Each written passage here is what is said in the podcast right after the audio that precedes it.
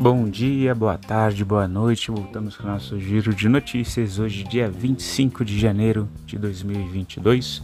Lembrando que as notícias aqui veiculadas não são recomendação de compra ou de venda ou análise, mas notícias disponibilizadas na grande mídia. Estados Unidos. Ontem o S&P 500 fechou com uma alta de 0,28% fechou em 4.397. O S&P VIX alta de 0,39, fechou em 6,85. Dow Jones alta de 0,3%, fechou em 34.366. A Nasdaq alta de 0,63, fechou em 13.855. A EWZ das empresas brasileiras negociadas nos Estados Unidos queda de 1,37, fechou em 29,51 o petróleo Brent, que é referência para Petrobras, queda de 0,75%. Ele vem recuando um pouquinho depois que os Estados Unidos anunciou ali que estava com estoques é, além do, do, esperado pelo mercado. Está tá sendo negociado então a 85 dólares e 62 centos barril, queda de 0,75. O Bitcoin chegou a ter uma queda de 12%, tá? Ontem fechou em 34.154 dólares, hoje de manhã já estava em 36 mil. Uh, e o ouro, queda de 0,16, né? Sendo negociado ali a 1.838 dólares a onça Troy. E o S-Bonds, Tesouro Americano de 10 anos, uh, alta de 0,11%, está sendo uh, tá tendo uma rentabilidade de 1,77 em 12 meses. Nos Estados Unidos, o, o, índice futuro dos Estados Unidos agora pela manhã estava recuando, tá? com os investidores aí atentos à reunião do Federal Reserve é, e do Federal Open Market Committee, o FONC, que vai uh, começa hoje e termina amanhã. Tá? O, o mercado não está esperando uma alta de taxa de juros dessa reunião, mas eles estão aguardando o tom em que vai ser, uh, em que teremos os pronunciamentos e relatórios. Tá? Então o mercado ele avalia que o início da alta dos juros nos Estados Unidos não deve ser anunciado agora nessa reunião, mas espera então que o tom é mais incisivo no combate à inflação adotado pelo Federal Reserve, o Banco Central dos Estados Unidos, tá? É, fique mais claro nessa ata da, da reunião. Em relação às criptomoedas, como eu disse ali, o Bitcoin estava é, sendo negociado a 36 mil dólares hoje de manhã, o Ethereum em 2.400 dólares. Uh, em relação à Ásia, notícias da Ásia. China, CSI 300, queda de 2,26%, está sendo negociado em 4.678. No Japão, índice Nikkei, queda de 0,04%, sendo negociado a 2.600. Coreia, índice COSP, queda de 2,56%, sendo negociado em 2.720. Hong Kong, HK50, queda de 1,67%, sendo negociado em 24.243%. Na Ásia, as bolsas de valores fecharam majoritariamente em queda, tá? influenciados aí pelo receio de um aperto monetário nos Estados Unidos as escalas da a escala das tensões na, no leste europeu, principalmente ali entre Rússia e Ucrânia.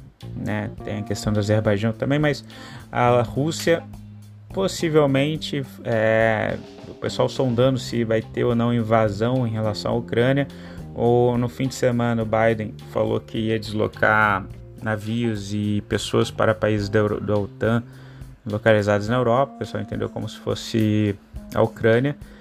E a gente teve a, a manifestação ontem também do Putin, presidente da Rússia, dizendo que ele não pretende invadir a Ucrânia. Então vamos ver aí, acompanhar esse cenário, porque isso daí acaba influenciando também no petróleo.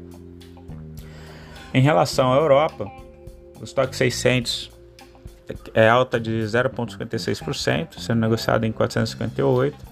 A Alemanha, o índice DAX 30, alta de 0,54, sendo negociado em 15.092. Na Inglaterra, o FTSE 100, alta de 0,85, sendo negociado em 7.359. Na França, o CAC 40, alta de 0,82, sendo negociado em 6.843. Na Europa, então, as bolsas de valores elas operam majoritariamente em alta, tá? apesar da persistente tensão do continente provocada aí com a possível risco né, de invasão russa na Ucrânia.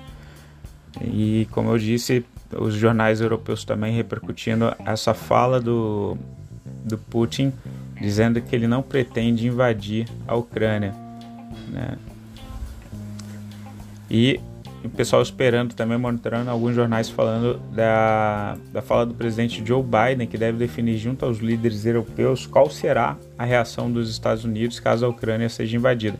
A Europa não pode se manifestar muito, porque eles são dependentes ali do gás europeu para aquecimento. É, a gente vinha analisando ou acompanhando algumas notícias, né, no sentido de que a Rússia não costuma fazer invasões durante inverno, porque toda a cadeia de suprimentos, logística fica comprometida. Mas assim que a gente vai se distanciando do inverno, esse, esse problema ele é superado, né? E, e a gente vê que a dependência também da Europa em relação ao gás russo não favorece que eles se manifestem ou sancionem de alguma forma a invasão russa sobre a Ucrânia. Indicadores macroeconômicos do Brasil.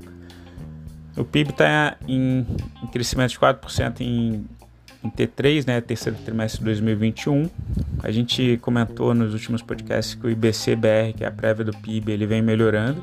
Tá? Segundo a medição de 17 de janeiro de 2022, a gente vinha com uma, uma contração do PIB, né?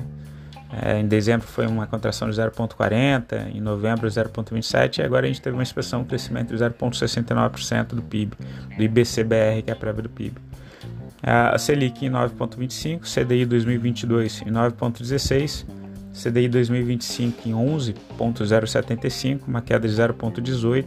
O CDI 2025 que voltou a ser negociado abaixo do CDI 2027, que teve uma alta de 0,4 está sendo negociado em 11,20. Tá? O IPC, o Índice Geral de Preços, a gente vai ter agora a próxima prévia só em fevereiro, a última prévia de janeiro, 11 de janeiro, estava em 10,06%. O Índice Geral de Preços, IGPM, sendo uh, tá rendendo ali 16,45, tá? 16,45 de, de inflação ali do Índice Geral de Preços. Desemprego está em 12,1%. O, em relação à notícia política do Brasil, tá? O mercado ele repercute ainda a sanção do orçamento de 2022 pelo presidente Jair Bolsonaro, que prevê despesas de ordem de 4,73 trilhões, além de um déficit primário, resultado negativo das contas públicas, sem levar em consideração os juros da dívida de 79,3 bilhões. Uma outra questão que vem repercutindo negativamente aí, que provavelmente essa realização, a causa dessa, dessa realização, é que o orçamento também causou certa controvérsia, tá? Ao reservar 5 bilhões para o fundo eleitoral, então os partidos é, vão receber 5 bilhões para essa campanha eleitoral, diferente de alguns países em que os partidos eles precisam arrecadar fundos né, para as campanhas, né? Uh, uma outra questão também é a reserva de 16 bilhões tá, de emendas do relator, um tipo de emenda parlamentar considerada um pouco transparente, é, ou falta de transparência nesse, na utilização desses 16 bilhões em emendas, e também 1,7 bilhões para reajustes salariais de servidores públicos. Tá? Então isso não agradou o mercado. Em relação ao a Ibovespa. Ibovespa teve queda de 0,92%, fechou em 107.937. O dólar, alta de 0,58, fechou em R$ 5,51. O IFIX, queda de 0,37, fechou em 2.799. Em relação a noticiárias, notícias corporativas, tá? o B3SA3, a B3, né? a Istec e Madeiro Indústria e Comércio são as mais recentes empresas a desistir do lançamento de uma oferta pública tá, no ano de 2022. A Braskem BRKM5, o governo do Rio, assinou acordo de leniência com a Novonor para devolver 600 milhões aos cofres públicos, segundo acordo assinado entre o Procurador-Geral do Estado e a Controladoria Geral do Estado Uh, o montante envolve pagamento e desistência de cobranças. Tá? A MILS 3, MILS 3, encerrou seu segundo programa de recompra de ações. tá? anunciado em março, após adquirir um total de 7,5 milhões de papéis. Só um, um, adendo, várias empresas elas aproveitaram essa queda da bolsa para fazer recompra de ações. A SUSB 3 Suzana JP Morgan rebaixa a recomendação para Suzano de compra para neutro. Tá? E a Tech N3, a Emeric Xiaomi aumenta a participação para 15,29% das ações ON emitidas pela Tecnos. Tá? Commodities, boi gordo, é, ligeira queda de 0,07%. Ontem teve alta, hoje uma, uma anteontem teve alta, né? na sexta-feira teve alta. Na segunda teve uma ligeira queda de 0,07%, fechando aí em 339 reais arroba. E o milho alta de 0,02%, fechando em 101 reais e 25 centavos, o milho que volta para cima dos 100 reais, é 101 reais então a saca. Tá? Em relação à posição dos estrangeiros, amanhã a gente tem divulgação pelo Banco Central uh, do fluxo cambial pelo Banco Central é, de entrada e saída de divisas no Brasil. Tá? Em princípio, a gente teve entre a última e a primeira, primeira semana de 2022 a entrada de 8 bi tá?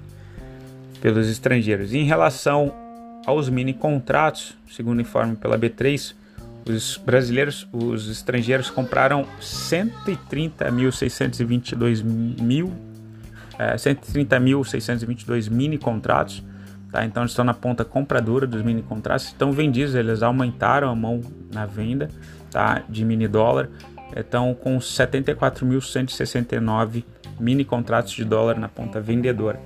Então, geralmente isso é indício de alta, mas vamos acompanhar aí mais estrangeiros bem mais comprados no mini índice do que no mini dólar. Pessoal, fico por aqui, desejo a vocês aí uma excelente semana. Beijos, tchau, fui.